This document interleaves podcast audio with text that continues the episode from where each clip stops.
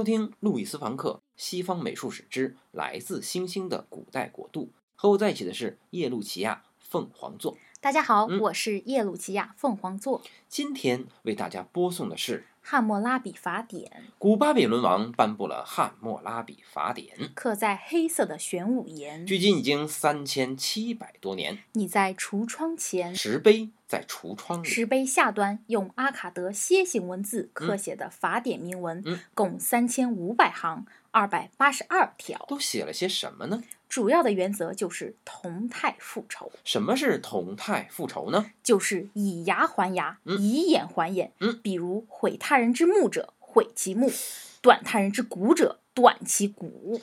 怎么这个法典就能那么公正呢？因为这是啊太阳赐予的法律、啊。你怎么知道是太阳赐予的呢？因为你看，在这嗯个石碑的上面，这个雕塑上啊，刻画的就是正义之神沙马也什，就是太阳神。嗯正在授予汉谟拉比王法典，那哪个是太阳神呢？坐着的那个呀，那哪个是汉谟拉比王呢？站着的那个呀，那为什么太阳神要坐着，而汉谟拉比王要站着呢？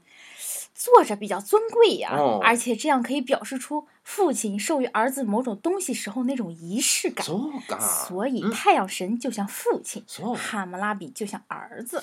真的是这样吗？那不是这样是哪样啊？可是，在相隔不远的亚述王朝，还发现了另一块类似的浮雕。这个浮雕上的亚述王，他也是在一个宝座前，但是这个宝座上什么都没这个有。宝座上的太阳神是不是已经走了，嗯或者还没来呀？那他要是压根儿就不来呢？那就是国王本来自己坐在宝座嗯上，后来他站起来嗯了，然后对着一个空的椅子，那他对着一个空的椅子要干嘛呢？他自己跟自己说话，他为什么要自己跟自己说话呢？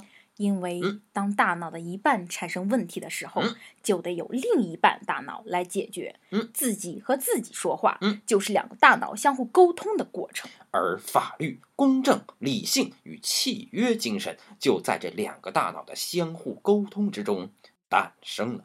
所以嗯在汉谟拉比法典石碑上、嗯坐着的太阳王，其实就相当于汉谟拉比王的另一半大脑。所以，站着的你和坐着的你，其实就相当于是同一个大脑的左右两部分。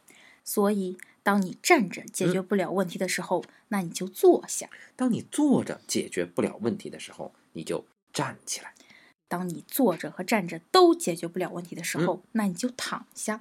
把自己深埋在美索不达米亚平原。